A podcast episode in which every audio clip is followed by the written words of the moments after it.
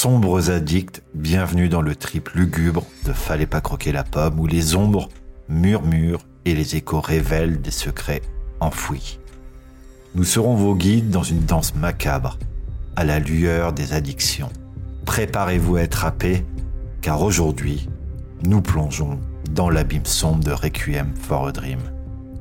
Imaginez-vous, dans une ruelle sans fin, là où les vapeurs d'illusion se mêlent à la réalité. Requiem for a Dream n'est pas un simple film.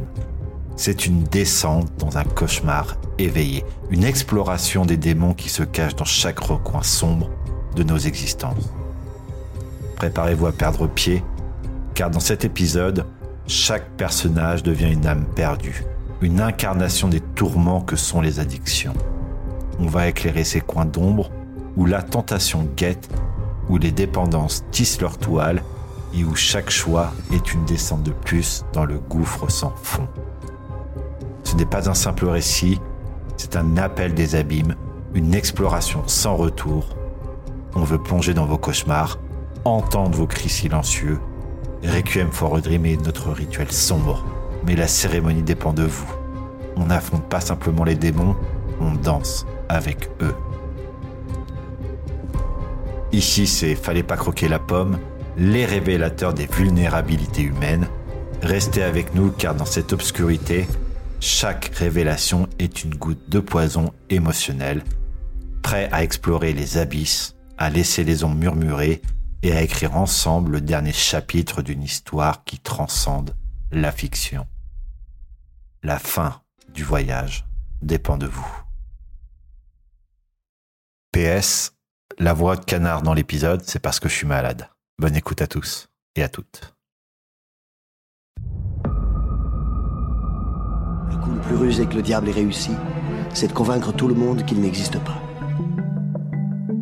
Immotez pas vous. C'est une bonne situation, ça, Scribe Oh oui Tu la sens, ma grosse intelligence Tu ferais quoi si t'étais riche? Mais genre super riche. Le mec, au fur et à mesure de sa chute, il se répète sans cesse pour se rassurer. Jusqu'ici, tout va bien. Le choix. Le problème, c'est le choix. Deux intellectuels assis vont moins loin qu'une brute qui marche. Ouais, c'est pas faux. Fallait pas croquer la pomme. Nom de Dieu le podcast de comptoir. Bonjour et bienvenue à tous pour ce nouvel épisode de Fallait pas croquer la pomme, le podcast de comptoir. Et aujourd'hui, on est réunis ensemble pour parler euh, d'un film qui est particulièrement, euh, je dirais, euh, un peu un peu deep, un peu dark. Euh, un film qui a marqué toute une génération dans les années 2000. Euh, ce film, c'est, comme vous l'avez entendu dans l'édito, Requiem for a Dream. Et aujourd'hui, pour en parler autour de la table, j'ai mon équipe avec deux anciens et une nouvelle tête. Ce qu'on va faire, c'est qu'on va commencer par les anciens pour continuer à mettre un petit peu de pression à la nouvelle tête qui me fait une tête très bizarre à cette annonce. Autour de moi, j'ai l'illustre, le légendaire Yann. Comment vas-tu? Ah, je pensais que tu allais dire Julien, je suis hyper déçu. Bah écoute, ça va très bien, très bien. Heureux de vous retrouver pour cet épisode et de découvrir la nouvelle personne. Secret, mystère. Comme l'a annoncé Yann, euh, autour de nous, le traditionnel, euh, l'illustre, le professeur Julien. Julien, comment vas-tu? Eh bien, je vais très bien. J'aime beaucoup l'appellation professeur par rapport à ancêtre que tu as utilisé pour Yann tout à l'heure. Je, je préfère. Ah, mais c'est parce que Yann est, est plein de sagesse. C'est tout à, tout à son honneur.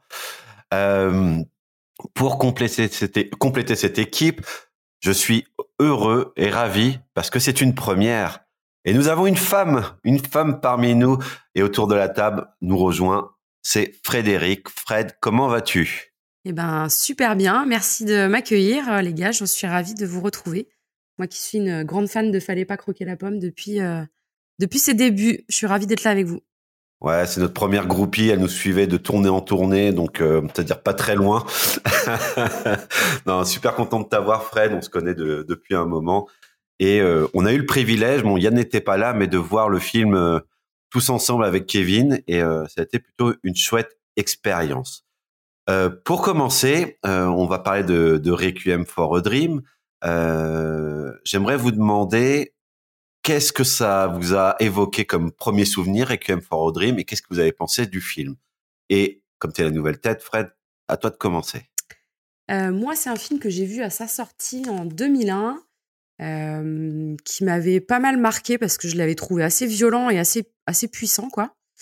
Euh, et j'avais, donc je l'avais pas revu depuis la sortie et j'avais gardé un très gros souvenir de la bande son. Ouais. Et euh, niveau qualité, tu as kiffé le film euh? Ouais, il m'avait marqué, ouais. Je l'avais trouvé. euh, J'avais pris un uppercut en le, en le regardant et ça m'a refait le même effet en le revisionnant euh, il y a quelques jours. Je confirme, je confirme, parce que les personnes qui ont vu le film, j'ai vu leur tête décliner au fur et à mesure du film. C'était c'était assez troublant. Julien, qu'as-tu pensé du film? Alors moi, contrairement à la plupart d'entre vous, je l'avais pas vu à sa sortie, je connaissais le nom. Et en le regardant euh, là sur la semaine passée, j'ai découvert que la musique que j'aimais bien, euh, en fait, euh, était la musique du film. Donc ça a bonne surprise là-dessus. Par contre, le film, je le regarderai pas deux fois parce que c'est très particulier. Déjà, c'est un peu vieilli au niveau de de l'image, etc. Mais c'est vraiment un film à regarder pour moi une fois parce que c'est assez percutant et désagréable, en fait. Désagréable parce que c'est tout à fait euh, réaliste. Ouais. Mais toi qui disais qu'il aimait bien les films réalistes, euh, qui inspirent du réel, notamment dans les dans l'épisode des films d'horreur, là, t'étais en plein dedans et, et pourtant, tu vois. Ouais, mais ce que je cherche dans un film d'horreur potentiellement, c'est quelque chose qui me fasse peur, qui me fasse vraiment quelque chose de différent. Et là, potentiellement, ça peut peut-être pour euh, rappeler des personnes qu'on connaît, ça peut rappeler d'autres choses. C'est simplement du côté désagréable. Enfin, on aura l'occasion de parler, mais c'est pas, euh, c'est pas comme l'émotion que tu pourrais rechercher dans un film d'horreur. Je mets ça vraiment sur un autre plan. Ok. Euh, et toi, Mister Yann, qu'est-ce- quand t'es- quel premier souvenir Qu'est-ce que t'en as pensé? Eh ben, un premier souvenir tout récent parce que je l'avais pas vu. Je pensais l'avoir fait, mais pas du tout. Donc, euh, moi, je trouvais que c'est vraiment une super comédie. euh, Non, non, pas du tout. Tu vois, t'as parlé, de... t'as parlé du percute. euh, moi, j'ai noté que c'était un film coup de poing, quoi. C'est vraiment dur. euh, on se rend très vite compte qu'il y aura pas d'happy end. Euh, Donc, sorti en 2000, j'ai trouvé ça, moi, euh, un peu moins trash que Trainspotting, qui lui était sorti en 96. Voilà, mais c'est vrai que c'est ça, ça laisse des traces, quoi. C'est vraiment dur. Ouais, de ouf, de ouf. Euh, pour ma part, je l'avais vu. euh, c'est un film qui euh, n'a pas eu, un grand succès à sa sortie euh, euh, dans les salles, mais qui a gagné très rapidement un, statut de film culte avec bah, les piratages de l'époque. Et je l'avais vu, ouais, j'étais, au, au collège ou au lycée, je me rappelle plus exactement. Ça m'avait marqué. je crois que c'est un film d'une, génération. Les, les quarantenaires, ça est très malaisant. Je crois que j'avais à l'époque un regard très curiosité euh, un peu malsaine, donc ça m'avait pas choqué outre mesure. Et là, en grandissant, en le revoyant avec vous, euh, ouais, ça m'a un peu tourneboulé euh, à l'intérieur et je me suis dit que merde, euh, ouais, c'est c'est pas à mettre entre tous les, enfin devant tous les yeux. Faut avoir quand même une sensibilité assez assez accrochée pour, pour pouvoir regarder ça. Euh, Requiem for a Dream, petit euh, bizutage euh, prévu. Fred, tu vas devoir nous résumer le film pour les gens qui ne l'ont pas vu. Yes. Alors du coup, c'est un film de Darren Aronofsky qui est sorti donc en 2001. Euh, globalement, on va suivre euh, quatre personnages. Euh, euh, Harry, sa petite amie Marion et son pote Tyrone qui sont des junkies. Et la mère de Harry également. Donc on va vraiment suivre ces quatre persos et ils vont tous tomber dans des, dans des addictions et on va voir leur, leur décadence au fil des, des saisons. Euh, parce que c'est sur une année et globalement on voit passer les, les différentes saisons euh, été, automne, hiver et on va voir la décrépitude s'installer euh, au petit à petit et euh, voilà et pas de pas de happy end Ouais, bah super comme résumé. Yann tout à l'heure. Carrément, super résumé. Euh, ça fait plaisir d'avoir un bon résumé court, concis, clair. Petite dédicace à Kevin.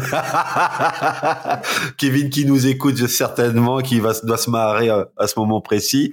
Euh, oui, donc on a choisi ce film-là euh, pour parler, euh, bah, comme vous avez compris, d'addiction. Euh, L'addiction aujourd'hui qui euh, est un phénomène euh, extrêmement présent et pas seulement au niveau de la drogue. on a découpé ça en, plusieurs parties pour essayer d'aborder un peu bah, toutes les facettes de, ce qu'est l'addiction, sous quelle forme, les impacts, aussi comment s'en sortir. Et d'ailleurs, pour commencer, bah, je vous propose de débuter par une première partie. Portrait robot d'un addict. Et oui, qu'est-ce que un addict aujourd'hui? Euh, On a dans le film une représentation euh, globalement de, quatre personnages et euh, chacun est addict, on va dire un peu à sa manière et pas visiblement pour les mêmes raisons. Qu'est-ce que déjà vous avez constaté comme forme d'addiction dans ce film? Allez Fred, lance-toi. Je me lance. euh, addiction, euh, addiction à l'héroïne pour les trois, les trois jeunes. Euh, cocaïne aussi pour Marianne, je crois. Euh, ouais. des rails de coke. Ouais, ouais. Héroïne et cocaïne pour les, les trois, les trois jeunes, et puis euh, euh, amphétamine pour la, pour la mère, en fait. Mmh. Donc, euh, puis ça, ça va même, enfin, dériver vers d'autres, vers d'autres vices comme le, comme le, le, sexe pour Marion à la fin là. Mais en tout cas, euh, voilà, chacun a un petit peu son, son propre son propre vice. Il y a juste un point commun quand même aux trois, enfin aux quatre d'ailleurs, aux quatre persos, c'est que il y a une sorte de recherche de de sortir de son, son marasme quotidien et d'aller chercher une euh, une meilleure situation ou une plus belle vie en lançant des, des projets ou en en participant à une émission de télé pour la mère, etc. Et de devenir un peu la star du, du, euh, du quartier. Donc euh, voilà, ils tombent là-dedans parce qu'ils veulent aller chercher quelque chose qui, qui, va transcender un petit peu leur quotidien amoureuse. C'est le point commun entre les quatre. Tout à fait, tout à fait, c'est pertinent. Est-ce que les autres, vous avez vu d'autres addictions euh, dans ce film-là? Alors, tu as parlé de, de, de, sexualité avec, euh, avec Marianne. Marion, Marianne, ça dépend de la version française ou canadienne, je crois. Je crois pas qu'elle soit addicte au sexe. Je crois que c'est plutôt la conséquence. Euh, ouais, elle tombe dedans à la fin, en tout cas, pour, euh, ouais, pour, pouvoir se payer ses shots, quoi. Mmh. Ouais, ouais. vous avez vu d'autres addictions, messieurs? Ouais, ouais, ouais, ouais. Enfin, addiction, je sais pas si on peut le dire comme ça, mais si, peut-être pas loin. Effectivement, tu parles de la mère, là, qui cherche à avoir son, son, un peu le quart d'heure de, de, succès à la Andy Warhol. Donc, moi, pour, pour moi, elle est vraiment addicte à la télé, à la télé-réalité. On sent vraiment qu'il y a une emprise là-dessus, une addiction à la nourriture et au sucre aussi. Enfin, elle est euh, vraiment accro à la bouffe, quoi. Et ça m'a fait penser à cette phrase qu'on entend régulièrement à la radio, enfin du moins à la radio dans la voiture, c'est ah, pour votre santé, évitez de manger trop gras, trop sucré, trop salé. C'est que des trucs bons, c'est dégueulasse quoi. Parce que faut quand même se rappeler, n'oublions jamais, le gras, c'est la vie. de ouf. Voilà. Julien, quelque chose à ajouter sur ces addictions? Non, on est pas mal entre les substances, euh, la télé, les médias et euh, la bouffe, on, est bien là. Est-ce que vous, vous connaissez d'autres formes d'addiction qu'on voit pas nécessairement dans le film? Moi je vais prendre la partie euh, un peu plus jeune. Je vais laisser aux autres d'autres choses. Tout ce qui est addiction, est-ce que je classifierais technologique? Donc si je prends les jeunes que je regarde aujourd'hui, tout ce qui est jeux vidéo, puisque tu as pas mal de pays qui commencent à légaliser un petit peu là-dessus. Sur le fait d'autoriser par exemple que deux heures de, connexion Internet par jour, tout ce qui est smartphone, Internet, réseaux sociaux, qui pour moi devient vraiment un élément d'addiction, puisqu'on voit bien que les gamins euh, s'isolent de plus en plus, malheureusement et étonnamment. Ouais, tout à fait. J'avais noté aussi jeux vidéo et euh, pour avoir, on en reparlera tout à l'heure euh, de notre parcours personnel, mais des, choses où j'ai pu me rendre compte que c'était effectivement tu peux facilement glisser. Il y a tout ce qui est jeux de paris, poker, jeux casino, tout ça, addiction. où là, faut vraiment faire attention aussi. Effectivement, bah le classique trio alcool, tabac, drogue, hein, même si on n'est pas obligé de prendre les trois en même temps. Après, tu as des dépendances aussi au donc ça va rejoindre la drogue, mais euh, dépendance physique et les performances, que ce soit pour des sportifs de haut niveau, amateurs, euh, qui, vont du coup prendre des substances et puis euh, pour augmenter leur performance physique. Et donc ça crée aussi une dépendance et je pense que ça va être difficile pour eux d'arrêter. On, peut aussi penser aux athlètes des pays de l'Est euh, donc soit Allemagne de l'Est, soit plus loin en Russie, qui ont pris des choses euh, un peu comme Viran, quoi, à l'insu de leur plein gré. Mais ça fait pas des belles, enfin, ils, ont morflé grave, quoi. Ah, mais c'était pas de la dépendance, c'était plus un truc qui était imposé. Ah là. Tu bah, parles ils, ils d'État finissaient par être dépendants quand même du truc, je pense. quoi. Oui. Oui. C'est pas, tu, vois, c'est contraint forcé de prendre et, et tu contraint forcé d'arrêter. Là, c'est plus compliqué, quoi. Hmm. Évidemment. Euh, tu parlais de sport aussi, il y a simplement le fait d'avoir des endorphines et de, de se buter au sport. euh, Il y a des gens qui peuvent, s'ils font pas leurs 5-6 séances de sport par semaine, qui sont, qui sont Mm. véritablement dans le mal. Donc, euh, il y, a, il y a une composante. Il y a aussi l'addiction au sexe, au porno aussi. On ne citera pas de nom autour de la table. T'as l'air bien informé, Julien. Ah oui, je vous connais bien, messieurs. il a l'élégance de ne pas dire madame quand même. je ne serai pas, c'est la première rencontre. Donc euh, ça, le- il y a aussi, euh, mine de rien, dans les comportements un peu déviants, cette addiction aussi à, à, à avoir la lumière sur soi, à s'imposer en termes de personnalité, se mettre au centre toujours euh, pour avoir de l'attention, etc. Enfin, l'addiction, finalement, elle a, elle a quand même un moteur qui est assez euh, identique, c'est que il y a toujours cette recherche, on va dire, de, dopamine, euh, cette hormone qui euh, permet de, satisfaire le cerveau et de le récompenser. Euh, on parle des circuits de la récompense. En plus, toute la société, et c'est pour rebondir un peu sur ce que disait Julien, hein, toute la, on prend les jeux vidéo, on garde les smartphones, on garde les réseaux sociaux. Tout est fait même par accompagné, programmé avec des psychologues en neurosciences pour stimuler ce circuit de la récompense et avoir cette dopamine. Donc, on vient littéralement des dopamines addicts pour tout et n'importe quoi. Si on n'a pas cette notification qui fait dring dring, euh, si on n'a pas des messages, si on n'a pas, ça renvoie aussi euh, derrière à, bah, une, à une inexistence sociale. Euh, Aujourd'hui, on est dans un monde qui est extrêmement connecté. On a la capacité d'envoyer des messages à travers le monde en quelques secondes, en un instant. Et pourtant, on est dans aujourd'hui statistiquement, d'après une récente enquête dont j'ai pas la, source, mais vous pourrez la trouver, on a de plus en plus de cas de solitude. Aujourd'hui, le, les relations humaines ont été déportées sur euh, sur le virtuel il y a de moins en moins d'interactions dans la vie réelle, ce qui pose énormément de problèmes.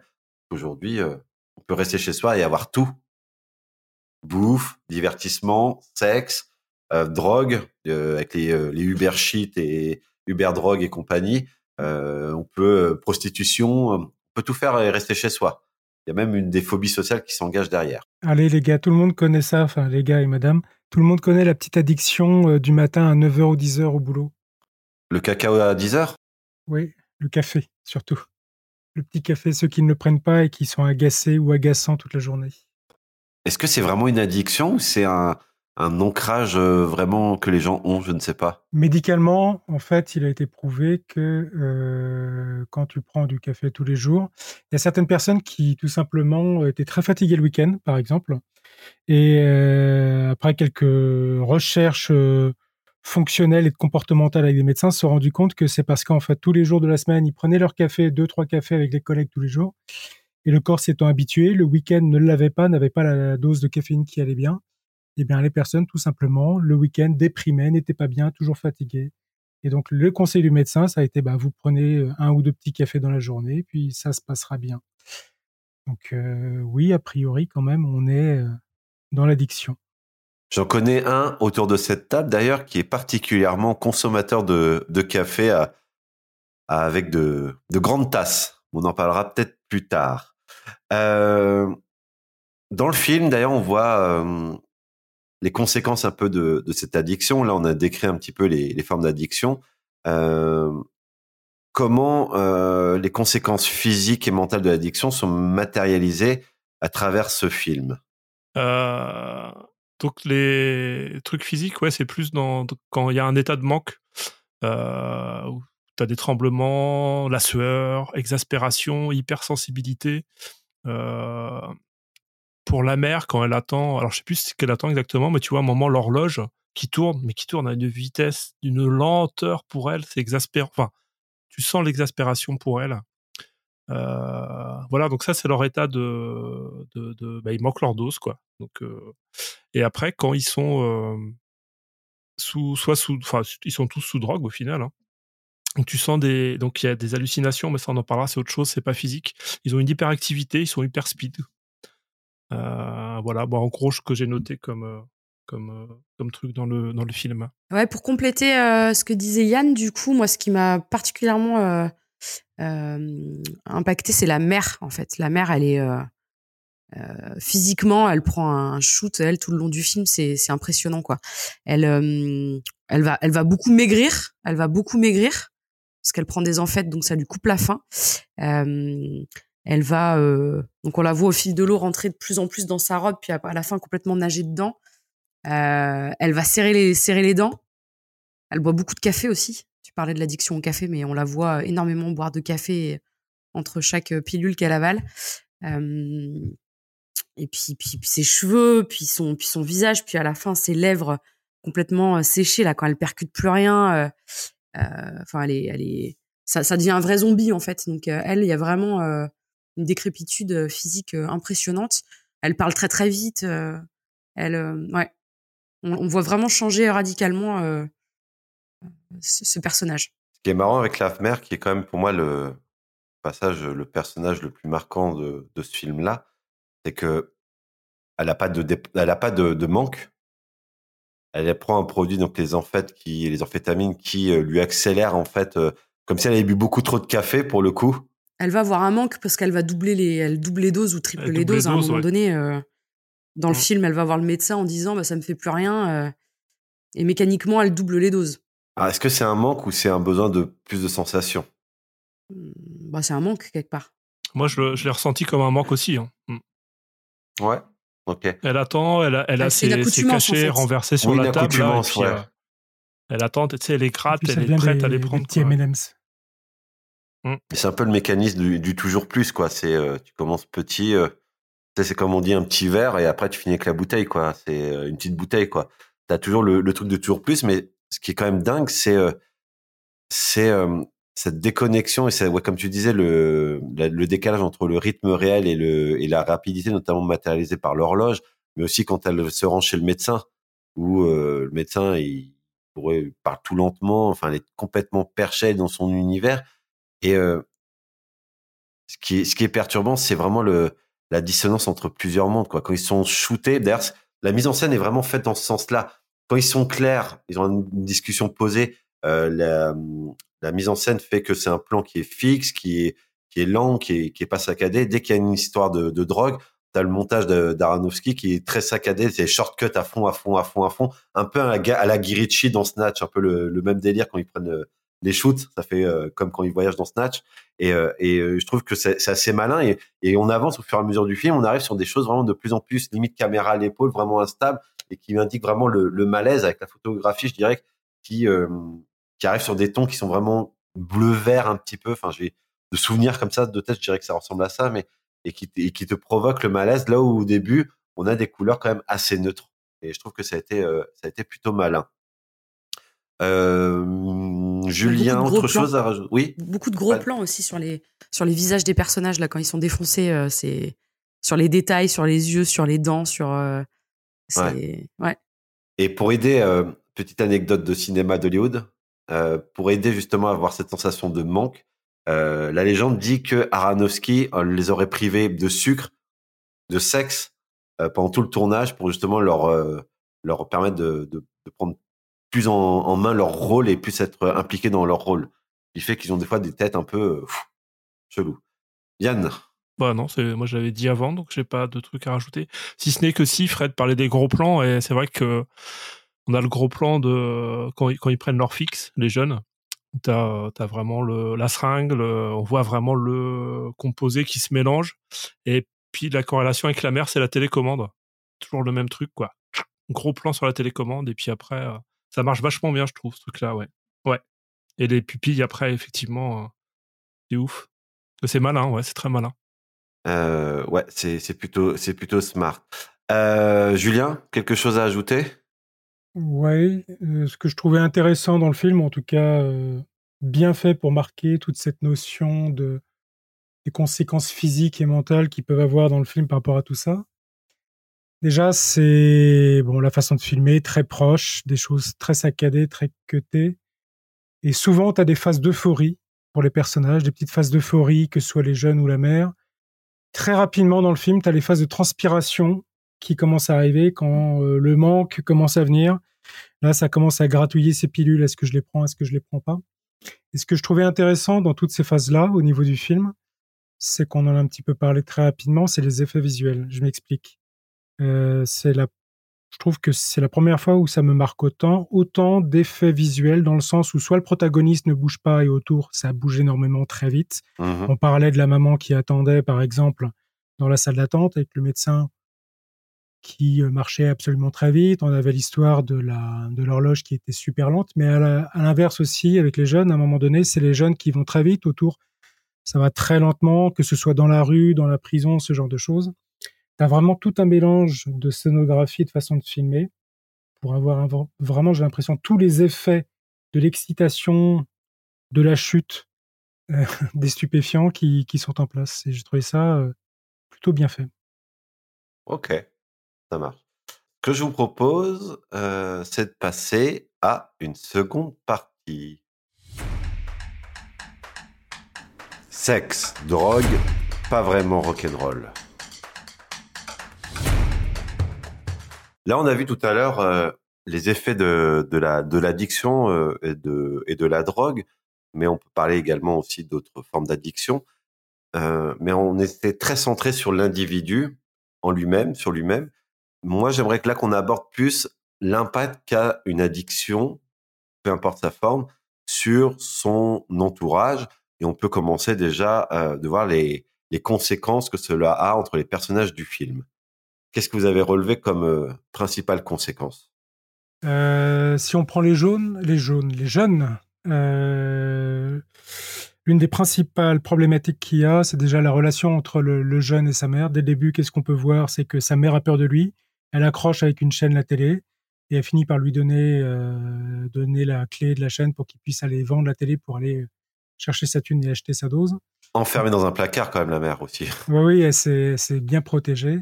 Donc il y a l'aspect euh, comme ça, vraiment crainte de l'entourage immédiat. Donc au niveau euh, isolement social, et ça génère un certain nombre de problèmes relationnels là-dessus.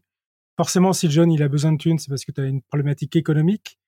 Tu, euh, quand tu es sous dope ou autre, bah, au niveau du boulot, tu peux pas vraiment garder ton boulot. Tu as besoin de thunes, comment tu fais? Bah, Tu voles, tu fais tout ce que tu peux, tu trafiques, etc. etc. sans compter après tous les, soucis mentaux que tu peux avoir associés, associés à tout ça.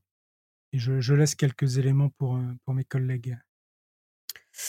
Euh, ouais, c'était surtout ça, lié à l'isolement social, euh, j'ai trouvé aussi. C'est assez notable pour la mère qui, euh, au début, euh, sort euh, bronzée euh, à l'extérieur de son immeuble avec ses, ses copines. Et, euh, et assez rapidement, euh, elle, elle- elle reste enfermée chez elle devant sa télé. Enfin, c'est, elle devient, euh, ouais, vraiment zombie et hum, sans trop d'interaction, quoi. Ok. Yann, toi, t'as vu autre chose? Euh, pas vraiment, c'est un peu, oui, le, le, le, coup de la téloche au début, euh, c'est clair que c'est là que tu te dis que ça peut pas bien finir, quoi, le film. Je crois qu'on a ça dans Trainspotting aussi, il pique la téloche de la mer, non Plusieurs fois, je sais plus. Enfin bref, et ce qui est rigolo, enfin ce qui est rigolo, non, du coup, parce que la mère va rechercher le, va racheter sa télé chez le prêteur sur gage ou je sais pas qui.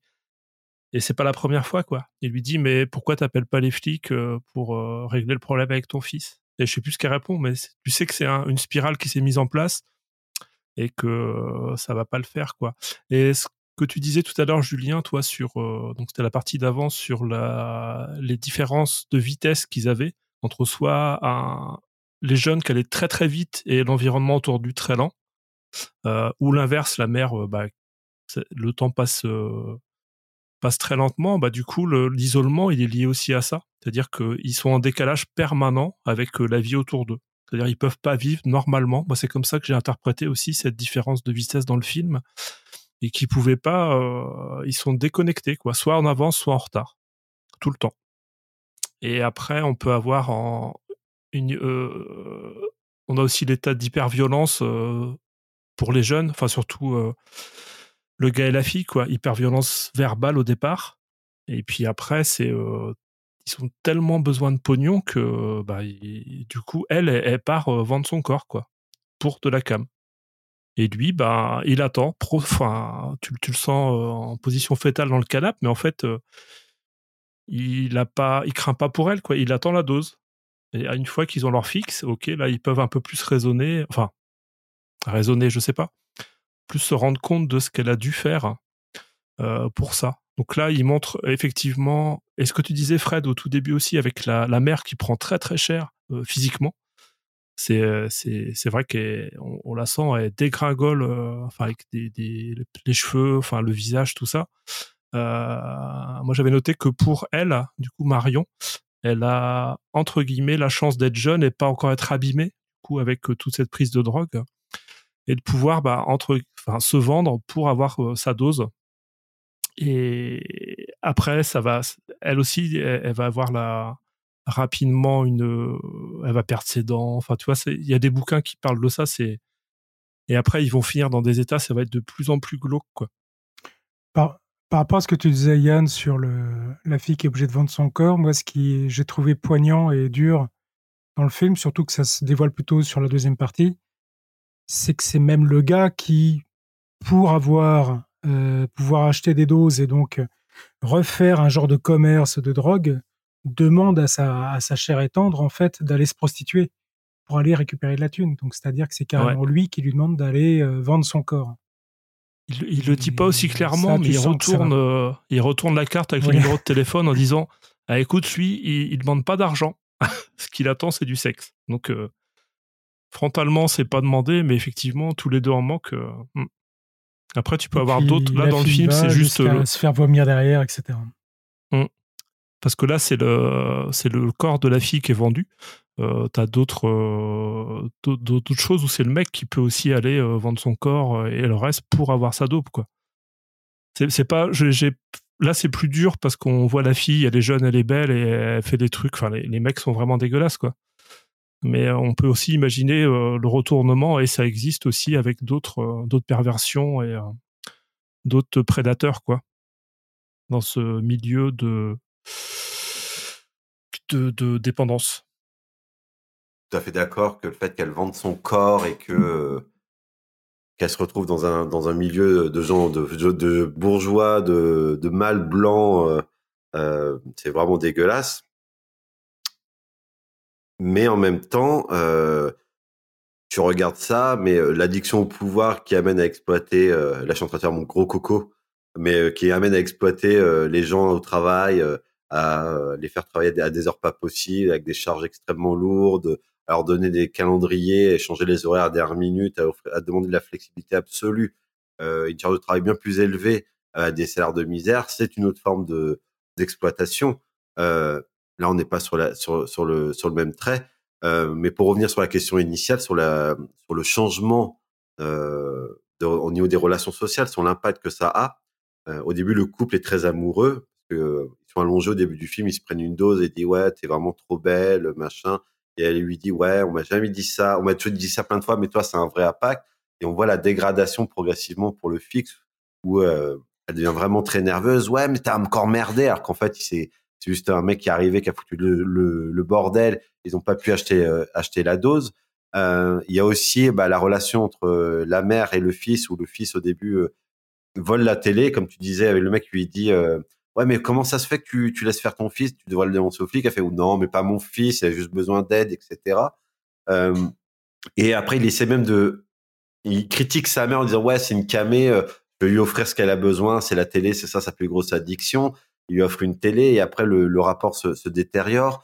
Euh, même lui avec son pote, ils ont des rêves, euh, mais ils sont complètement à la rue. il y a une, scène d'ailleurs qui montre bien le décalage entre dans les relations interpersonnelles. C'est quand ils sont au snack après un shoot avec le avec euh, Marlon Wayans, le black là, je sais plus comment il s'appelle dans le film. Euh, il mange et l'autre et Jared Leto, il s'imagine en train de prendre le flingue du flic et de faire du passe-passe. Et pendant ce temps-là, il y a le, le, mec du, du, snack qui lui dit, vous voulez encore autre chose? Et là, il, est en train de scotcher, il, il capte rien et tout. Ouais, non. Et tu vois, tu sens qu'il y a un vrai malaise, que les gens se doutent sans rien dire. Et euh, il y a un, y a un monde d'écart entre tout ça. Et après, c'est bien sûr toujours l'offre et la demande, les jeux de pouvoir que ça implique. Euh, t'es euh, dépendant de quelque chose, et ben visiblement, tu es capable de tout faire. Et c'est pareil pour tout le monde, dans n'importe quel domaine. Hein. Les gens qui sont dépendants en amour sont capables de faire n'importe quoi. Les gens qui sont dépendants au sport sont capables d'aller courir à 3 heures du matin en plein froid pour euh, avoir leur, leur shoot de d'endorphine, euh, etc., etc. Donc, euh, c'est finalement le même schéma. C'est juste que bah plus tu es dans une misère, plus tu vas sur des produits qui sont de moins bonne qualité, plus tu t'exposes à faire des choses par nécessité rapidement, qui t'emmènent plus rapidement dans un cercle vicieux et, et qui deviennent assez destructeurs. Enfin, c'est comme ça que je perçois les choses. Les choses. C'est pas c'est pas exactement sur le sujet, mais c'est tu m'as fait repenser à un truc quand tu disais que au départ le jeune couple était très amoureux, qui disait qu'elle était très belle et tout ça. Et quand quand ça ça se passe, euh, il y a un split screen. Ils sont chacun de chaque euh, l'écran est coupé en deux. Et Ouais. ils sont ensemble, mais pas ils sont pas ensemble. Euh, Il y a ça aussi avec la mère à un moment. Euh, alors elle est toute seule et je sais plus ce qu'il y a de l'autre côté. Et, euh, je- alors C'est j'ai dissocié, pas ouais. compris. J'ai pas compris euh, du coup qu'est-ce que c'était censé faire passer. Enfin, je m'interroge sur euh, le. Ça veut dire quoi en fait ce truc-là? Donc, si vous pouvez m'éclairer, je suis preneur. Bah, le split screen fait en sorte que les gens sont ensemble dans un, dans un espace qui est l'écran, est la réalité, mais qu'en même temps, chacun est dans son univers, enfermé, proche de contact, mais en fait, qui se touche pas. Enfin, c'est comme ça que je l'ai perçu, pour moi, en termes de Ouais. scène. Alors que pourtant, ils se touchent hein, les deux jeunes. On voit les mains, tout ça, ils se caressent. euh. Donc, ils, ils sont. En fait, l'isolement est déjà euh, présent pour eux, quoi. Et, et Bah, donc, quand, t'es ouais, pour eux. clairement. Ouais. Et, et pour la mère, du coup, parce que la mère, elle est seule. C'est avec la télé. C'est son monde et le Ouais. monde de la télé. Ouais. Mais. Ah ouais, ouais, ok. Enfin, je l'ai vu comme ça. Après, il y a peut-être d'autres explications. ouais. N'hésitez pas Non, dans non, les commentaires euh, à le dire. Rejoignez-nous sur Instagram et parlez-en. Euh, donnez votre avis. Mais euh, ouais, je pense que c'est une dissociation, une inclusion dissociative qui, qui sont en train de faire avec cette, cette mise en scène. Ok. Parce que c'est utilisé que deux fois. Enfin, qu'il y il y a deux séquences simplement avec ça, et puis après, pouf, on n'en parle plus, alors qu'effectivement, il y a plein d'autres choses euh, avec les différentes vitesses et tout ça. Donc, euh, mais c'est cool, ouais. Enfin, c'est cool, mais euh, ça, peut m'aider à comprendre. après, je pense qu'il y a plein d'interprétations. hein. On essaie juste de donner la nôtre et il y en a certainement d'autres qui peuvent être plus intéressantes. On a fait le tour sur l'impact des relations. Ce que je vous propose, c'est de passer à une troisième partie. Grandeur, mais surtout décadence. Là, on a vu ensemble, déjà dans un premier temps, les impacts personnels, les impacts euh, sur les, relations interpersonnelles. Euh, dans cette partie, j'aimerais qu'on voit ensemble, finalement, euh, comment le, bah, c'est un peu la timeline du film, mais voilà, comment se fait l'escalade de l'addiction pour arriver finalement à cette fin, cette fin tragique. Euh, on a le droit de spoiler le film, hein, il a 23 ans, euh, bon, voilà, les gens ne l'ont pas vu, euh, alerte spoil et, allez le voir un peu plus tard. Comment ça commence leur addiction et pourquoi? La mère, ça commence parce qu'elle veut à tout prix passer à, dans son émission de télé et que elle veut rentrer dans sa super robe pour pouvoir en jeter. et, donc, elle va chez le médecin et qui lui file des cachetons coupe-fin, quoi, globalement. Donc, elle, ça, part de là. Il y a quand même un objectif d'ascension un peu sociale avec euh, la participation à un événement, euh, voilà, qui l'omnibule. Et puis, en revanche, les jeunes, ils sont, dedans euh, dès le début du film, en fait. C'est déjà des junkies quand, on les découvre, en fait, tous les trois, là. Ouais, mais on n'a pas le même, le même volet social et j'en ai pas parlé dans, dans la partie d'avant, mais on a deux qui viennent d'une famille pauvre, euh, notamment bah, la mère et le fils. Le père n'est plus là, il est mort visiblement. D'après ce que j'ai cru comprendre, on ne sait pas trop ce qu'il est devenu le père, mais Ouais, si, décédé, ouais. il est décédé, ouais, c'est ça. Donc il se retrouve un petit peu euh, peut-être avec une perte de repères. Euh, le Marlon Wayans, le Black, lui, a perdu sa mère. D'ailleurs, il regarde souvent son portrait, alors que Marianne, ou Marion, ça dépend de la version, encore une fois, Jennifer Con- Connelly, elle est issue d'une famille de riches. Ses parents ont des boutiques, ils ont des trucs dans le textile, etc.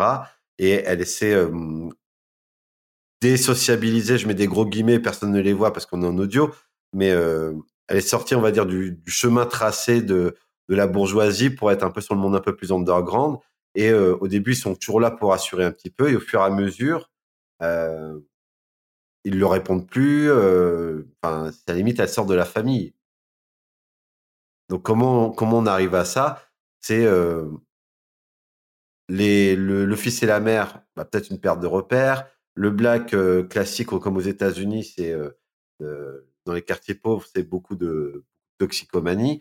Et Marianne, elle sort pourtant d'une famille bourgeoise. Comment vous l'expliquez? La rébellion, tout simplement, la rébellion adolescente d'une jeune fille qui a un avenir tout tracé à se marier avec quelqu'un qui aura fait des études, qui sera propre sur lui. Elle veut un peu le bad boys. Et c'est une histoire, c'est une façon d'avoir un peu d'adrénaline et d'avoir une vie un peu plus sympathique. L'adrénaline, toujours la dépendance, toujours la dépendance. Et est-ce que vous, vous avez déjà pu voir justement sur bah, le passage entre, je sais pas si vous avez, on n'en a pas parlé, mais est-ce que vous avez déjà pris des substances illicites? Personne va se mouiller. c'est génial. Non, mais ouais. je réfléchis, qu'est-ce que. Non, non, mais. C'est excellent. Alors, qu'est-ce que Euh. définir illicite? Non, alors moi je veux bien répondre, ouais. Euh, très peu, très peu. euh, et puis c'était euh, des trucs à fumer. euh. et je me souviens que la dernière fois, c'était en bravade à l'armée, parce que c'était absolument interdit de, de prendre du cannabis. Et donc j'ai eu l'occasion d'en prendre, et c'est le dernier joint que j'ai fumé, c'était là-bas, quoi. Mais ça se compte sur les doigts d'une main pour toute ma vie. Et donc c'était bravade et interdit. Donc c'était en rébellion contre Mmh. le, le, le système euh, de l'armée, alors que j'ai fait l'armée assez tard, mais euh, voilà, toi, tu, on peut avoir des, des, être un peu con, quoi, et, et faire des choses que, que je ne referai plus peut-être maintenant.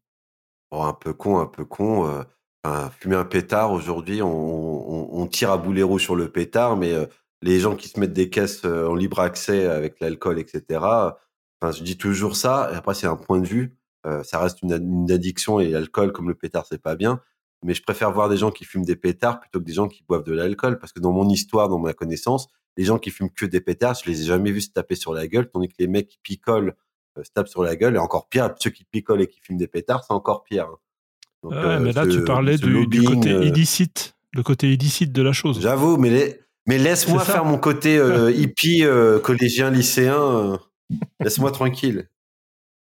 Julien Bah, moi, globalement, je me mets assez en protection depuis assez longtemps. Donc là, j'ai côtoyé des gars dans le- la bande d'adolescents qu'on était, de 16 à partir de 16 ans. La moitié de mon groupe, en fait, globalement, euh, fumait le week-end. Euh, moi, c'était pas, moi, je ne fumais pas. Eux pouvaient boire l'alcool, moi, je ne fumais pas non plus. Ma femme euh, non plus.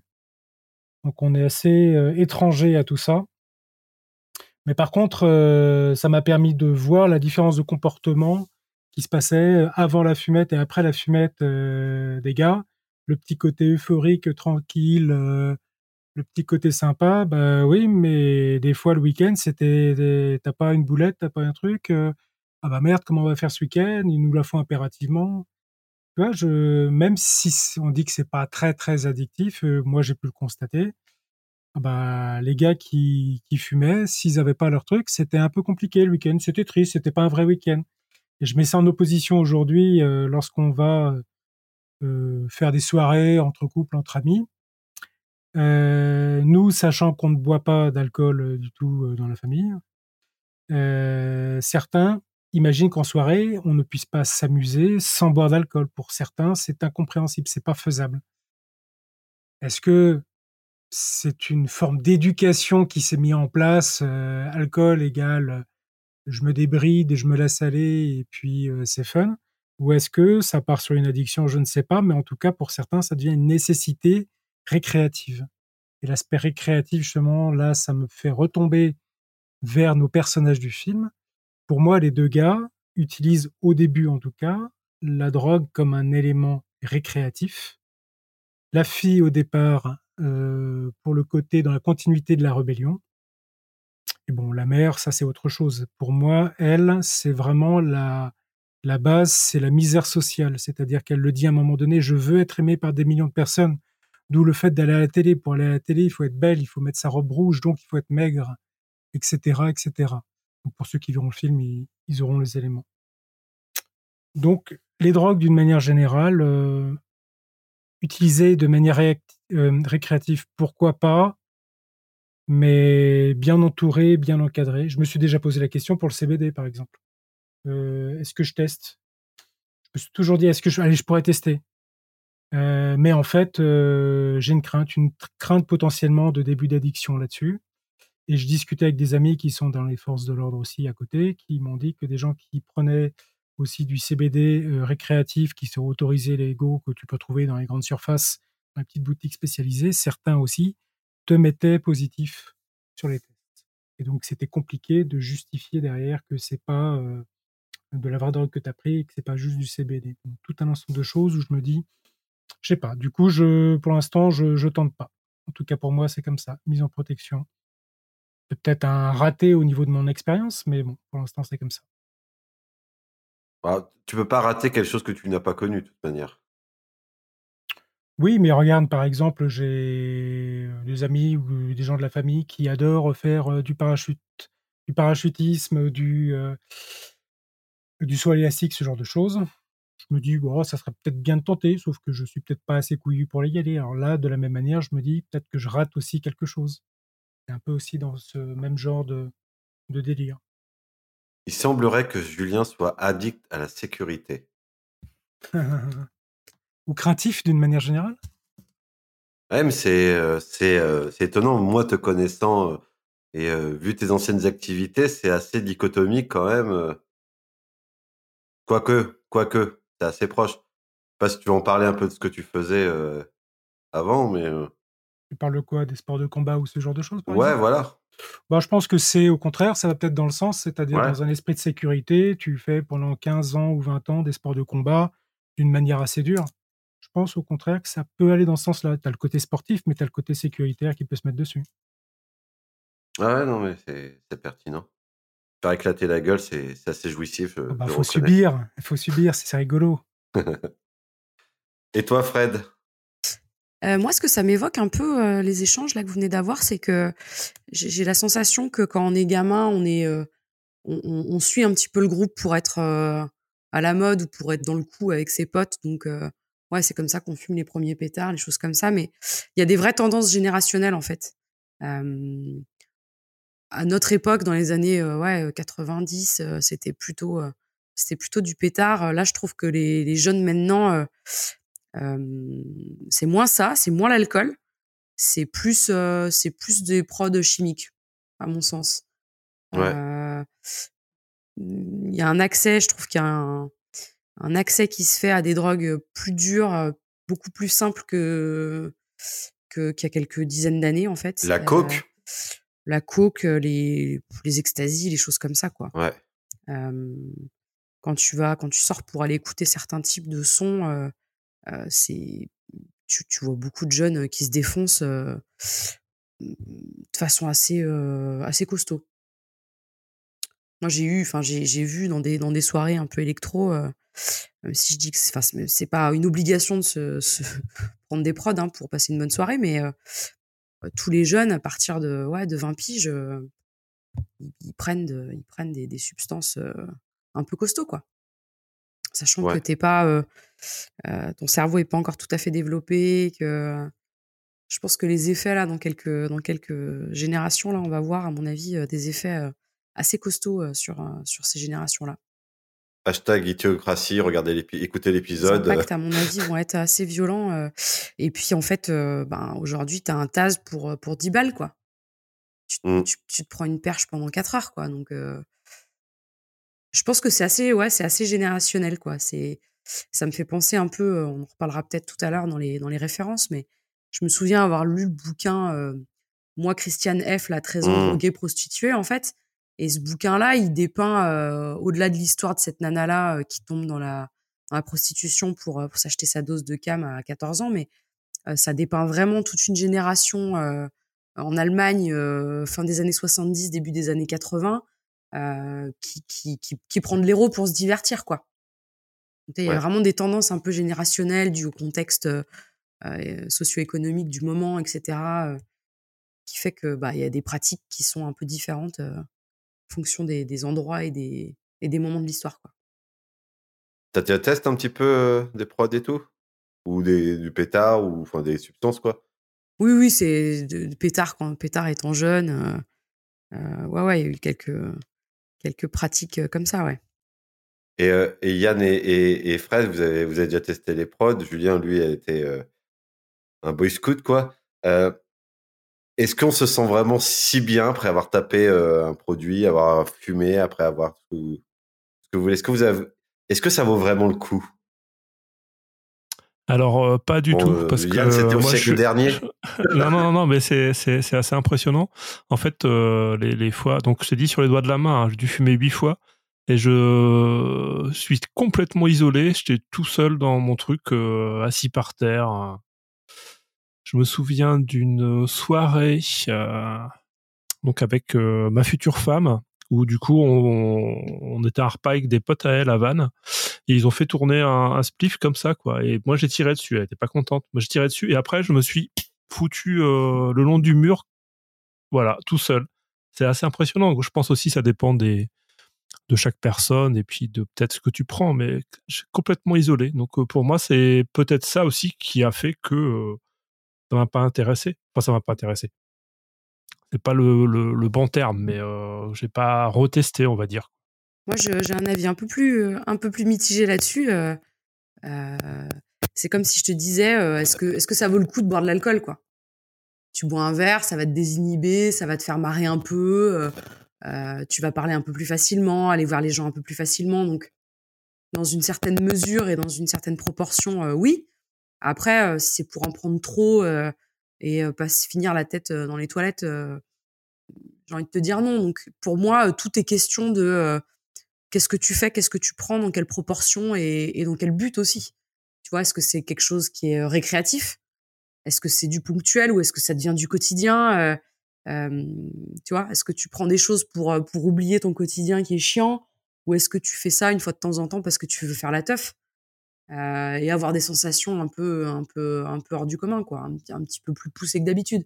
Donc c'est, je trouve que c'est vraiment question de quantité et de moment et de et dans quel but tu fais ça quoi. Alors c'est intéressant dans le sens où euh, là on cherche, je, je utilise le mot justification, c'est peut-être pas le bon mot, euh, la source de l'envie en fait, la source de l'envie qui va qui va faire tout ça. Très bien. Moi la grosse question que j'ai par rapport à, à toutes ces drogues, alors quand je dis toutes ces drogues, ça peut être euh, l'alcool, ça peut être les substances, tout ce que tu veux, je vais mettre ça euh, là-dedans, toutes ces substances d'une manière générale, c'est la capacité de s'en détacher. Et là, on revient sur la notion d'addiction. Euh, à quel moment on peut être certain que si on commence pas, tu vas pas tomber dans une forme d'addiction? Si au début tu prends ça une fois par mois avec les potes, après tu vas dire bon, c'est le week-end, allez, c'est bon. Bon, allez, là, c'est la fin du boulot, je peux me permettre, allez, on y va. Et puis, j'ai cette crainte-là, et c'est une observation que j'ai pu faire avec euh, éventuellement des collègues un peu plus tard dans ma vie, c'est que tu as certains caractères, certaines personnes, d'ailleurs plutôt des hommes dans ce que je connais, euh, qui ont malheureusement tendance à glisser comme ça, à répéter un peu trop rapidement la consommation de ces produits-là. Ça peut être l'alcool, hein, comme disait Mehdi, hein, par exemple, mais peu importe. Et, euh, et ça dérape, et ça dérape, tu vois la personne tomber, de toute façon ça passe dans un cadre pour moi purement médical après, parce que la personne n'a plus de maîtrise sur elle. Et donc, c'est vraiment la crainte que j'ai par rapport à tout ça. En soi, je suis pas contre la consommation de substances. On pourrait interdire dans ce cas l'alcool, le sucre, on pourrait tout interdire. hein. Mais euh, c'est vraiment la, notion de dépendance inexorable, moi, qui, qui m'ennuie et qui fait peur et qui détruit des familles complètement après, quoi, potentiellement. C'est vraiment ça ma crainte par rapport à tout ça.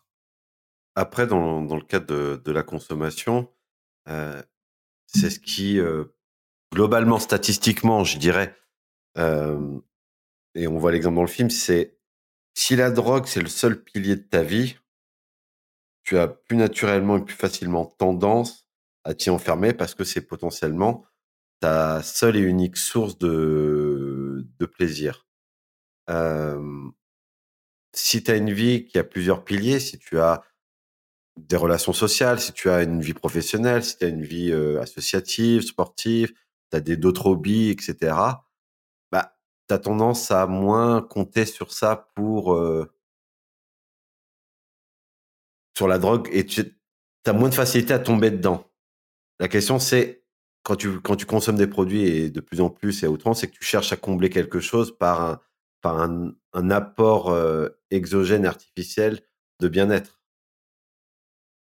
Ok, imaginons tu as une vie active, sociale, très, très prolifique, très diversifiée.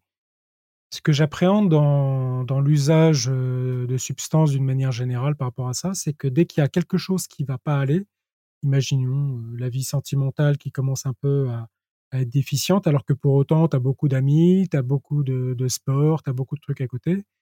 Parce que du coup, tu vas pas facilement augmenter un petit peu plus tes doses de consommation. Ou à l'envers, euh, au, boulot, ça va pas, alors que pourtant tout l'autre tissu social va très bien. Ils vont pas pouvoir, eux, compenser euh, nécessairement le déficit que tu as sur l'autre activité. Et j'aurais tendance à penser, peut-être un peu simplement, que euh, si tu commences à consommer de l'alcool, du tabac ou de la drogue, que tu peux plus facilement glisser dessus. Tu vois bien qu'en période de stress au boulot, les gens vont faire beaucoup plus de pauses euh, de pauses clopes, par exemple, ou de pauses euh, vapotage pour ceux qui se sont convertis.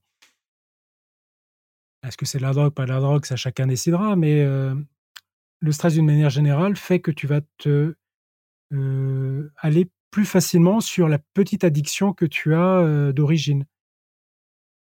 Bah, disons que ça demande moins d'efforts. Ça te demande moins d'efforts. Moi, j'ai fumé des pétards plus jeune. Euh, c'est facile. Tu fumes un pétard, t'en roules un, en deux minutes, c'est prêt. Tu fumes et, et voilà. T'as tes petits récepteurs qui disent Ah, j'ai du THC, c'est super, c'est cool. Facilement accessible que si tu dois faire des efforts pour, je parle de vie amoureuse, pour te trouver un mec ou une nana en fonction de ton, de ton orientation sexuelle, ça demande du taf, ça demande éventuellement de prendre soin de soi, ça demande de s'habiller, ça demande de faire du sport pour retrouver une silhouette de rêve, pour avoir le body summer. Euh, c'est dur. Que rouler un, joint et fumer, ça te prend cinq minutes et c'est cool, ça va vite. Est-ce que la notion de, bah, c'est peut-être une notion aussi de difficulté. C'est accessible, c'est facile, c'est boire un verre, c'est hyper accessible. Euh, même à cette heure-là, tu vas sur Deliveroo, tu peux te faire, euh, tu peux te faire livrer de la tisse, quoi. Ça demande pas d'effort. L'être humain est un feignant de, par nature. Si on pouvait tout faire par feignantise, on le ferait.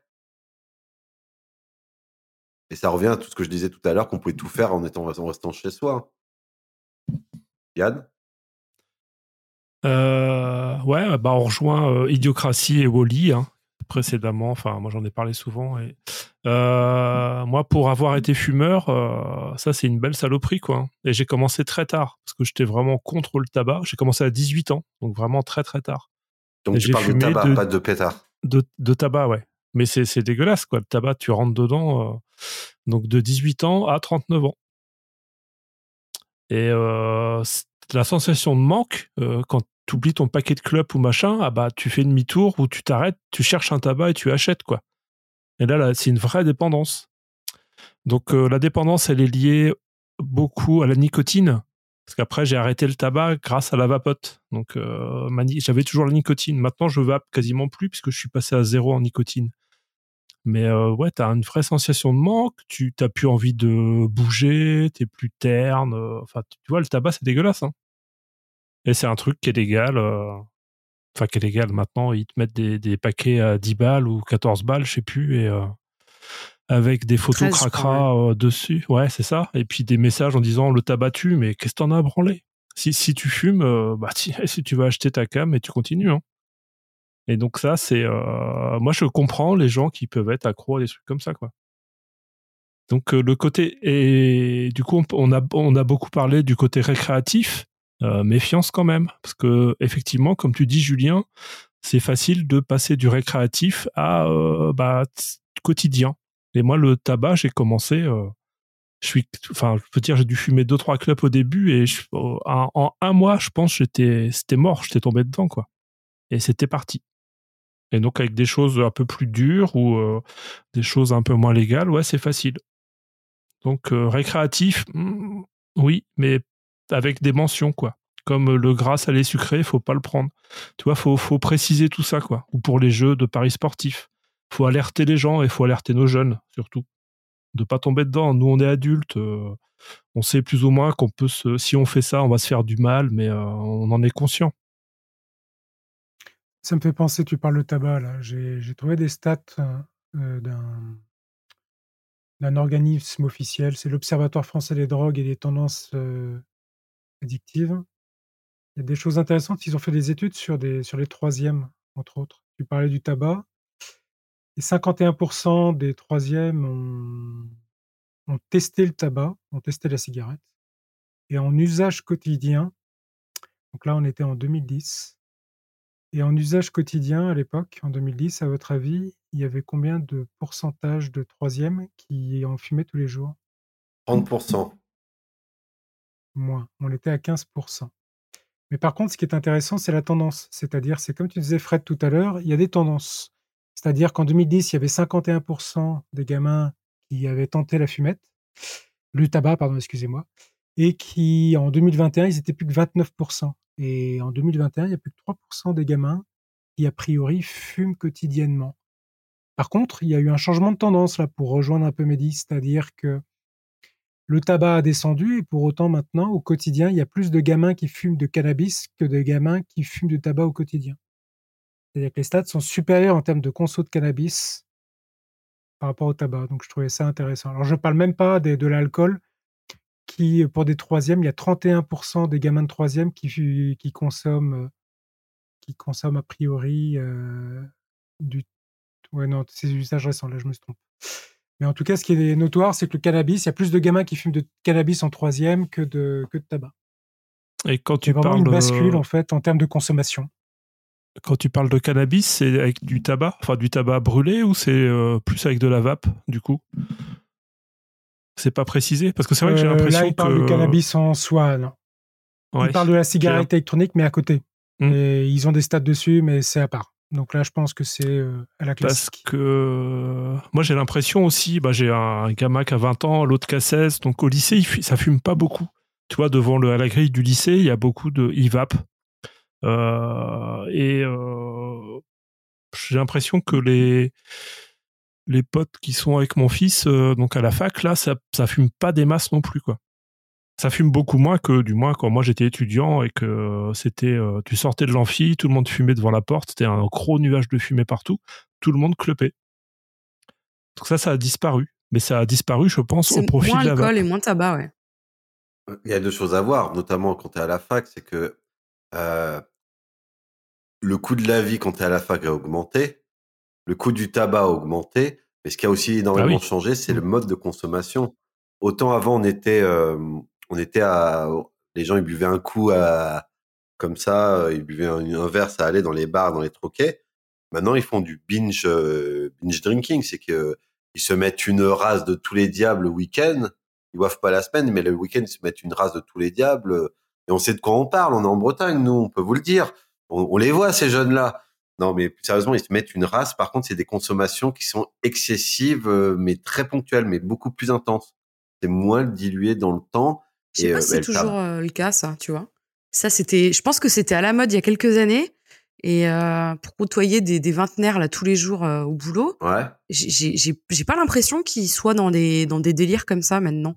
Enfin moins que moins qu'à une certaine époque encore. Parce que parce qu'en fait euh, parce qu'un shot dans un bar c'est 5 balles quoi. Enfin tu vois c'est c'est plus cher que ce que nous on payait à l'époque. Enfin donc tu vois le binge drinking ça c'était le cas il y a je dirais il y a 10 ans tu vois. Alors, il y a deux choses à prendre en considération. C'est que toi, tu, euh, travailles dans le milieu du sport.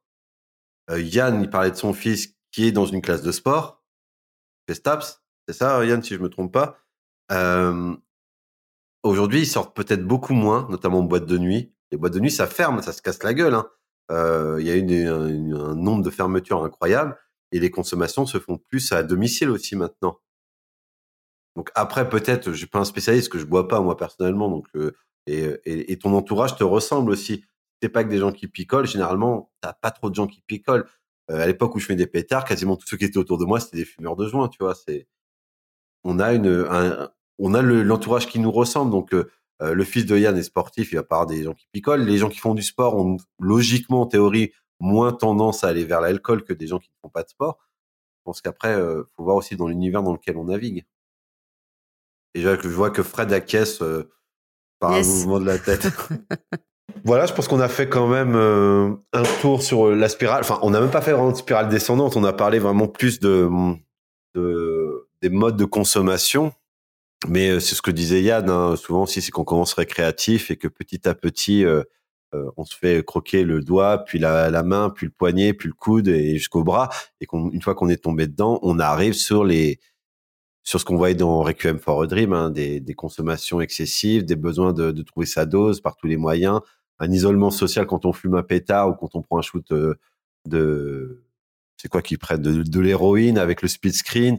Euh, c'est que des comportements violents. On arrive vraiment à un truc où on est capable de voler la télé de sa mère, euh, qui la rachète à chaque fois la même, sans avoir de scrupules et se dire putain mais c'est chose que je suis en train de faire. On perd tout contact avec la réalité, avec ses valeurs, parce que ce qui prévaut au-delà de tout ça, c'est mon besoin de remplir mon ma dépendance, le fait d'avoir mon shoot et d'être ah, d'être mieux. Tout à fait, Mehdi. Tout à fait, Mehdi. C'était super. Et quand tu résumé. parles de. Il prend le doigt, le poignet, le bras. Effectivement, euh, le bras, euh, Oui. bah, il le perd. hein. C'est clair. C'est un autre, un autre truc super dur du film, quoi. Mais ouais, hmm. ça va très loin. Qu'est-ce qui se passe euh, pour ceux qui n'ont pas C'est- écouté? C'est une manucure qui a, qui a un peu glissé. Tu peux expliquer Yann pour ceux qui ont qui ont pas vu le film? Allez, picouse à répétition avec euh, le bras qui s'infecte, euh, qui est pas soigné, et puis euh, bah, il y a un moment ça va plus du tout quoi. Alors je sais pas si c'est la grande graine ou autre chose, mais euh, du coup il, il va se faire amputer euh, de, de son avant-bras et puis euh, Bon, ça, Et ouais, puis, ça ressemble à bah, la gangrène ça quand même, fait- un petit peu là, bien ouais, ça fait un, un- un morceau de soie en moins quoi. Ouais, c'est ça. Donc il se fait ouais, il se fait carrément découper, il se fait euh, il se fait amputer du bras. Euh, maintenant qu'on a vu ça, qu'on a vu comment tomber dans l'addiction, euh, je vous propose une quatrième partie pour pouvoir s'en sortir. Comment se sortir du piège de la drogue? Voilà, comme je disais, on a vu tous les, les schémas, enfin on a vu le schéma notamment dans ce film-là sur sur euh, la spirale euh, qui amène à, l'addiction et à des comportements inadaptés. Peut-être que vous, vous avez connu des gens qui ont qui sont sombrés dans l'addiction. Vous êtes peut-être même vous été addict, et ça va être d'ailleurs l'objet d'une question que je vais vous poser. Euh, et surtout après, comment on fait pour sortir d'une addiction? Alors première question, est-ce que vous vous êtes addict ou avez été addict à quelque chose?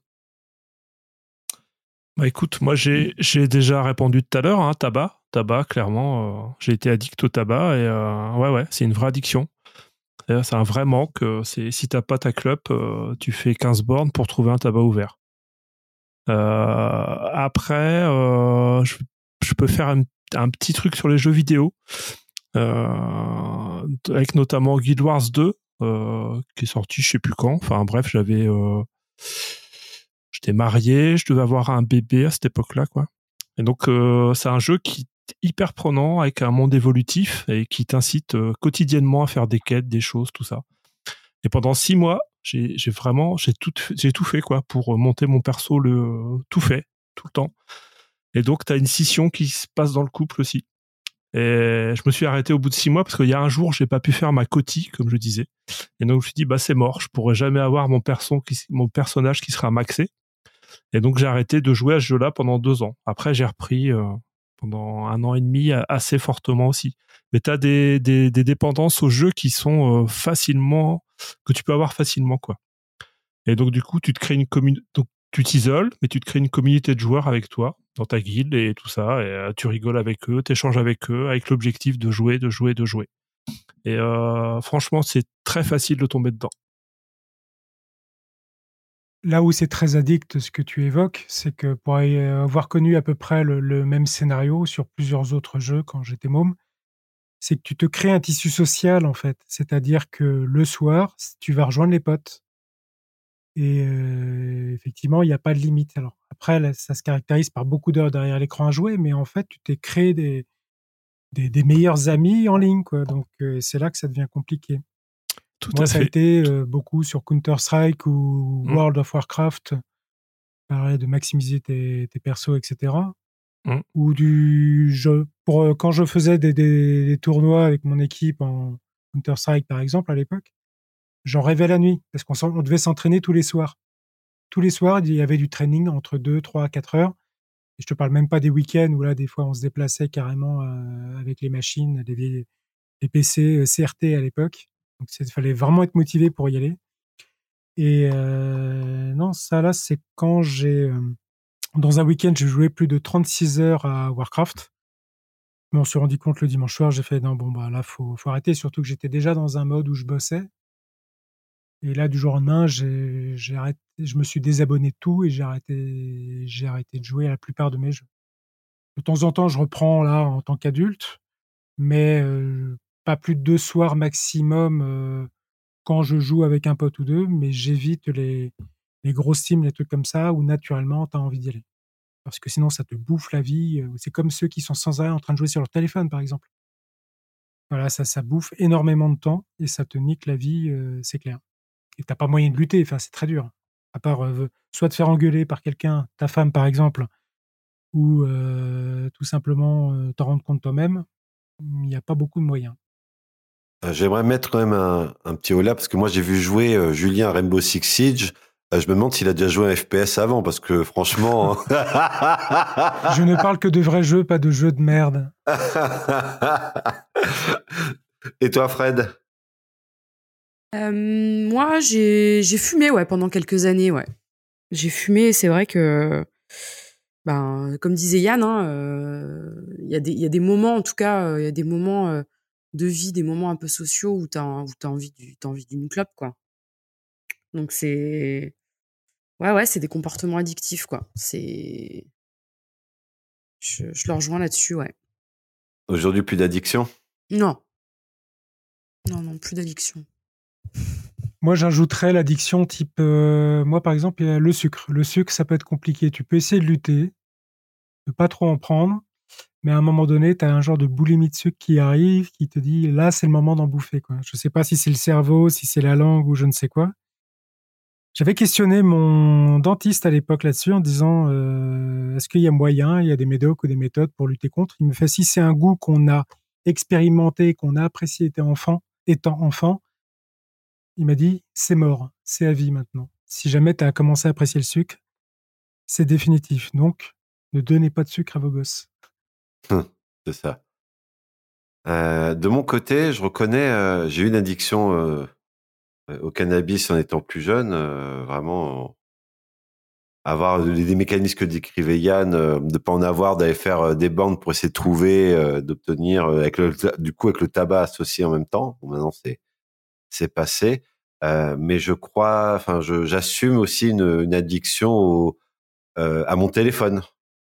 Passe énormément de temps sur mon téléphone. C'est, euh, je suis presque dans la, dans, du transhumanisme. C'est une limite, un, prolong, un prolongement de ma main. Euh, et je crois qu'on est quand même beaucoup à passer énormément de temps sur le téléphone. Euh, soit parce qu'on a des besoins professionnels, soit parce que Julien, pendant que je suis en train de parler, est en train de, l'utiliser. Mais ouais, c'est et je crois que c'est aussi le là, c'est plus la, la récompense d'avoir des messages, d'avoir qu'on pense à, on pense à toi, machin. Je crois qu'il y a un vrai truc et je suis content d'avoir arrêté tous les réseaux sociaux, hormis fallait pas croquer la pomme parce qu'il faut faut l'avoir, mais euh, euh, on peut pas dire qu'on est harcelé de notifications sur le sujet encore. Euh, LinkedIn parce que c'est du pro et encore, euh, mais mais ouais, Instagram, Facebook, quand j'étais à mon compte euh, indépendant avec YouTube et tout, à surveiller les stats, savoir si la vidéo allait bien marcher, machin. Mon Dieu, c'est juste horrible, quoi. C'est euh, tu rentres dans une dépendance à la con et, ça te gangrène. Et dans les relations sociales, avec mon ex-conjointe, ouais, ça a été ça a été chaud. Mais pour parler dans l'escalade des jeux vidéo, j'ai connu un mec qui jouait un jeu qui s'appelle O-Game. C'est un jeu de où il faut, euh, tu as une base, euh, tu as des vaisseaux spatiaux, il faut aller coloniser des planètes, etc. Et le mec, il était dans les 100 meilleurs mondiaux, mais qu'est-ce que ça impliquait? C'est que la nuit, il mettait un réveil toutes les 20 minutes pour, euh, pour se réveiller, pour voir si on l'attaquait pas. Et en, un an, il a perdu bah, sa femme, son job, ses enfants, il est devenu clochard et, et il n'arrêtait pas, il n'arrivait pas à s'en dépêtrer. Euh, moi, j'aimerais vous demander, c'est sur des anciennes addictions, comment faire pour sortir bah, de, ce cycle-là? Comment vous avez réussi à sortir de bah, Yann, par exemple, du tabac, euh, Julien euh, des jeux vidéo, euh, Fred euh, bah, du tabac aussi. Comment vous avez réussi à, vous en sortir? Quelle a été votre méthode pour euh, bah, passer à travers ça? Je dirais question de volonté. moi, pour la club, ça a été de me dire, le petit élément déclencheur qui fait que soit tu prends un petit coup de pression santé et tu te dis, ok, je stoppe tout du jour au lendemain, ou alors ou te dire avec quelques potes, ok, demain on, on arrête parce que bah tu traînes avec des gens que tu que tu que tu fréquentes quasiment tous les jours et que si si tout le monde n'arrête pas, ça, tu sais que ça va être plus difficile d'arrêter quoi. Donc soit une volonté un peu collective, euh, soit un événement, euh, ouais, je dirais un peu santé qui te qui te met un coup de pied au cul, ouais. Ok, toi Yann? Alors volonté, j'y ai cru pendant six mois aussi. J'avais arrêté, tout ça, c'était super bien. Et puis, euh, et puis, euh, du coup, j'ai pensé que la solution pour euh, être bien, c'était de recommencer à fumer. Donc, j'avais repris la clope comme ça. Et euh, après, sans aucune volonté d'arrêter, j'ai essayé la vape. Et en fait, du jour au lendemain, j'ai trouvé le tabac dégueulasse. Donc, je, je supportais. J'avais toujours mon paquet avec moi. Je me déroulé et je supportais plus la fumée. J'ai trouvé ça immonde et donc je suis passé à la vape avec un fort taux de nicotine au début. J'ai diminué petit à petit. Et euh, voilà, c'est avec un donc un arrêt de dépendance avec un nouveau truc qui existe sur le marché, quoi. Et maintenant, je peux être euh, deux, trois jours sans vaper du tout. Ça manque absolument pas. J'ai plus de nicotine. Je suis à zéro. Euh, et, et ça passe nickel. C'est de la gourmandise maintenant. Ouais, mais tu vois, mais même des fois, il y a un jour, j'ai oublié, j'ai oublié ma, ma, ma vapote au boulot, quoi. Donc, euh, tu t'imagines, euh, avec ton paquet de tabac à l'époque, euh, soit tu retournes au boulot, soit si t'es plus proche d'un tabac, tu rachètes vite un paquet de clopes. Là, je me suis dit, oh bah ouais, de la merde, moi je vais pas retourner pour prendre ça, alors que j'ai des jours entiers où je tire absolument pas dessus. Mmh. D'accord. Et toi, Mister Julien, comment tu as arrêté d'être dépendant euh, au frag sur Counter-Strike 1.6 mmh. ou 1.2 pour les plus anciens? Alors, je vais juste rebondir sur un truc que tu as dit tout à l'heure d'abord, euh, le téléphone.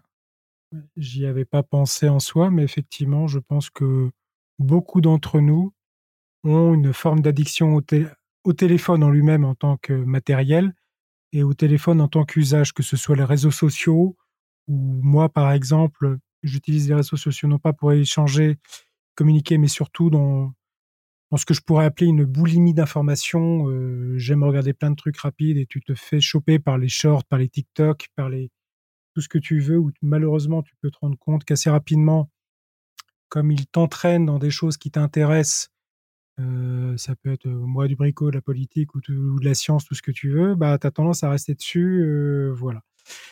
Donc concernant la partie la partie comment se dépêtrer de tout ça, si on reprend les jeux vidéo pour moi, ou on va parler du téléphone ou tout ce que tu veux.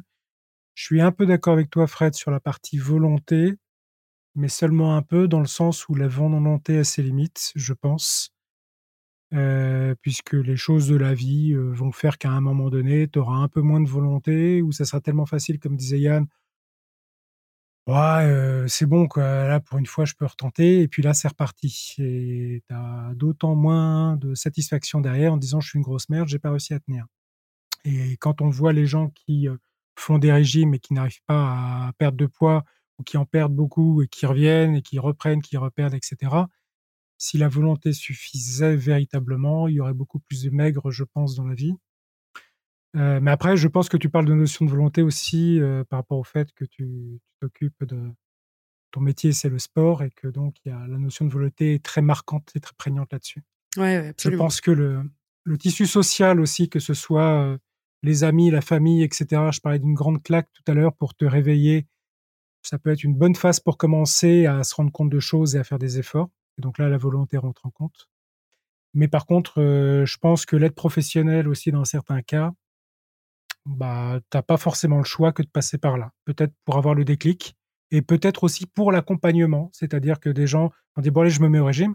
Mais si tu vas pas voir ton, ton nutritionniste toutes les semaines ou tous les mois, bah, tu n'auras plus la sanction en fait psychologique de dire, bah, t'as pas tenu, t'es une grosse merde. J'ai une, une grosse merde, c'est une façon de parler. Mais je pense que pour la plupart des addictions, il peut y avoir ça à rentrer en compte. Après, il y a l'entourage, Julien.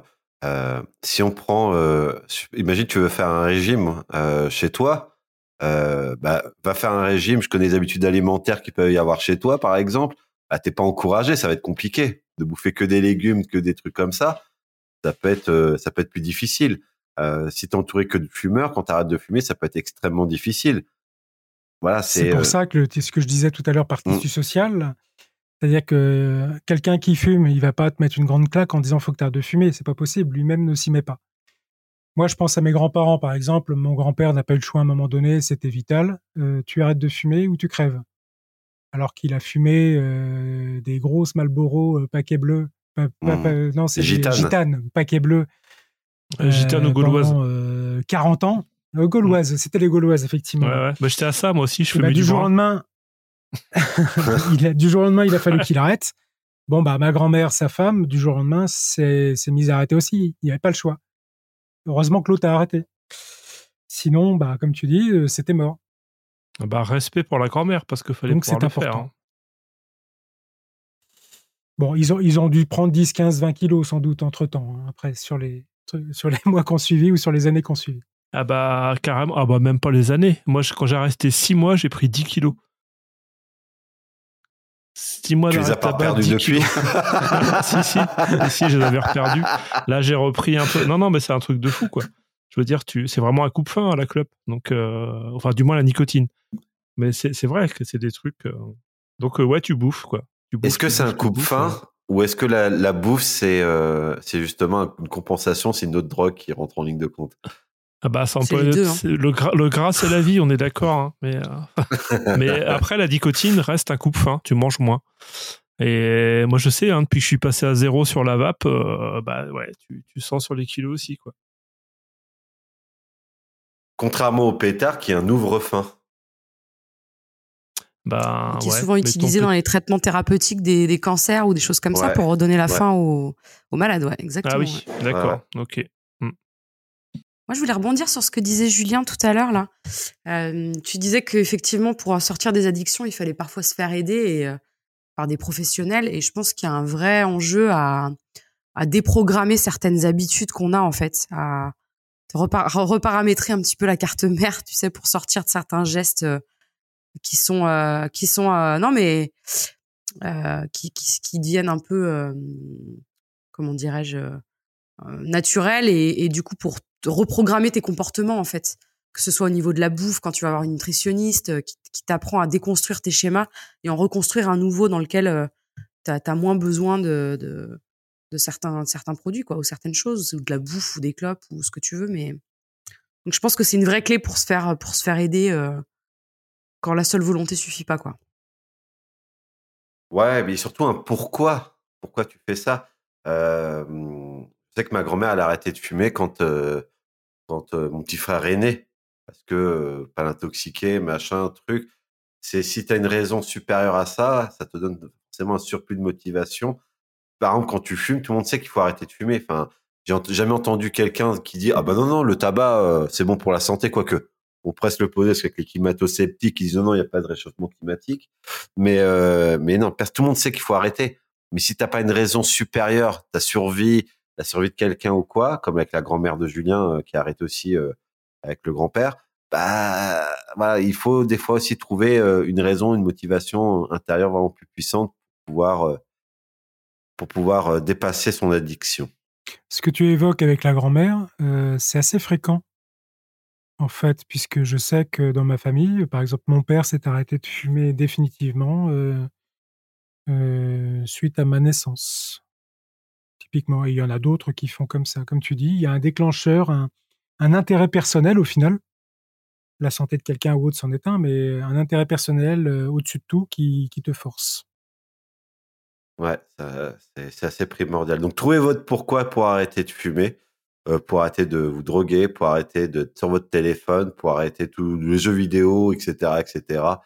Euh, Faites-vous aider, n'hésitez pas à demander de l'aide. Euh, y a, on n'est pas, on n'est pas un truc de santé publique et tout, mais euh, tabac info service, euh, drogue info service, euh, tout ça, tout ça. N'hésitez pas à les contacter, allez voir votre médecin traitant, parlez-en à votre entourage. Essayez, c'est commencer à réussir. Ne culpabilisez pas si vous échouez. C'est une tentative et à force d'essayer, vous allez y arriver. Et puis vous apprendrez de, de, chacune de vos tentatives.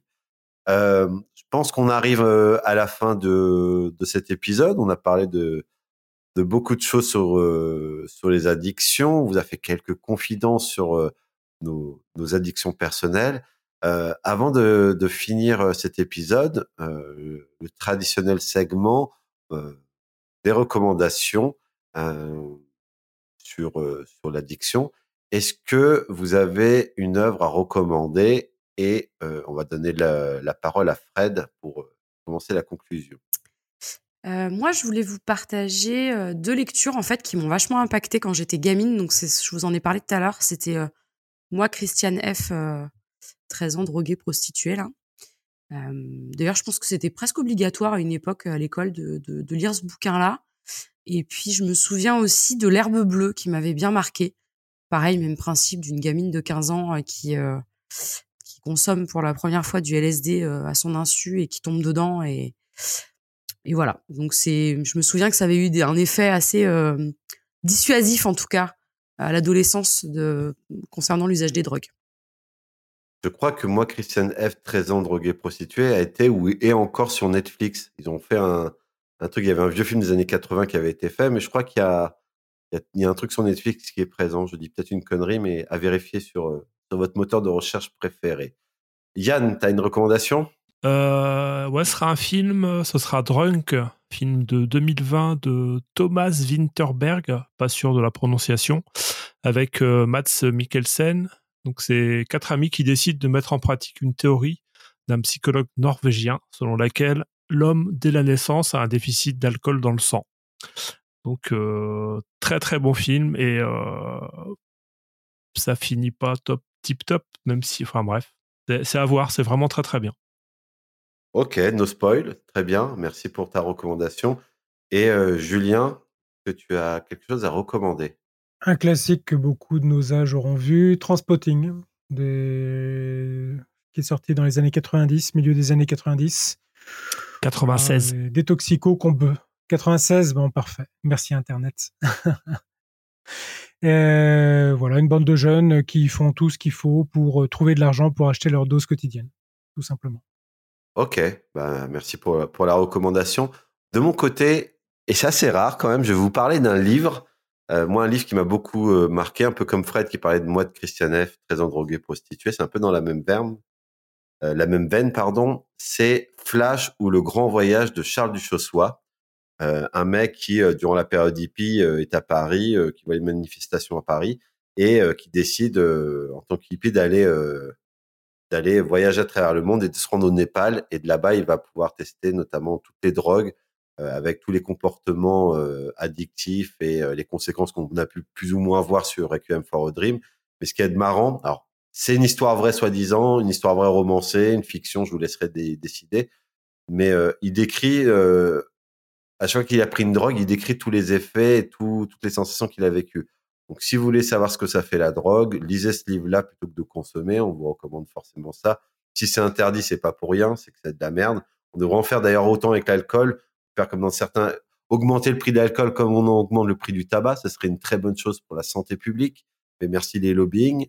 Euh, mais voilà, un livre à lire, euh, ça a été mon livre de chevet pendant des années et euh, c'est assez captivant comme histoire, mais il y a quand même des trucs euh, vachement glauques.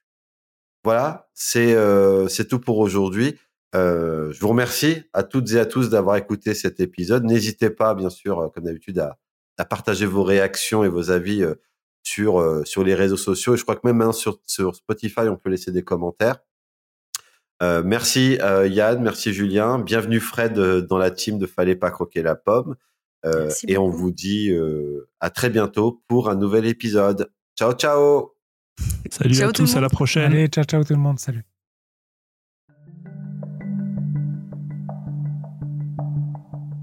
Merci d'avoir écouté cet épisode de Fallait pas croquer la pomme, le podcast de comptoir. Si vous aussi, vous avez passé un bon moment en écoutant cet épisode, vous pouvez bien sûr vous abonner et laisser une évaluation sur votre application de streaming musical et retrouver toute notre actualité sur Instagram avec Fallait pas croquer la pomme. Ciao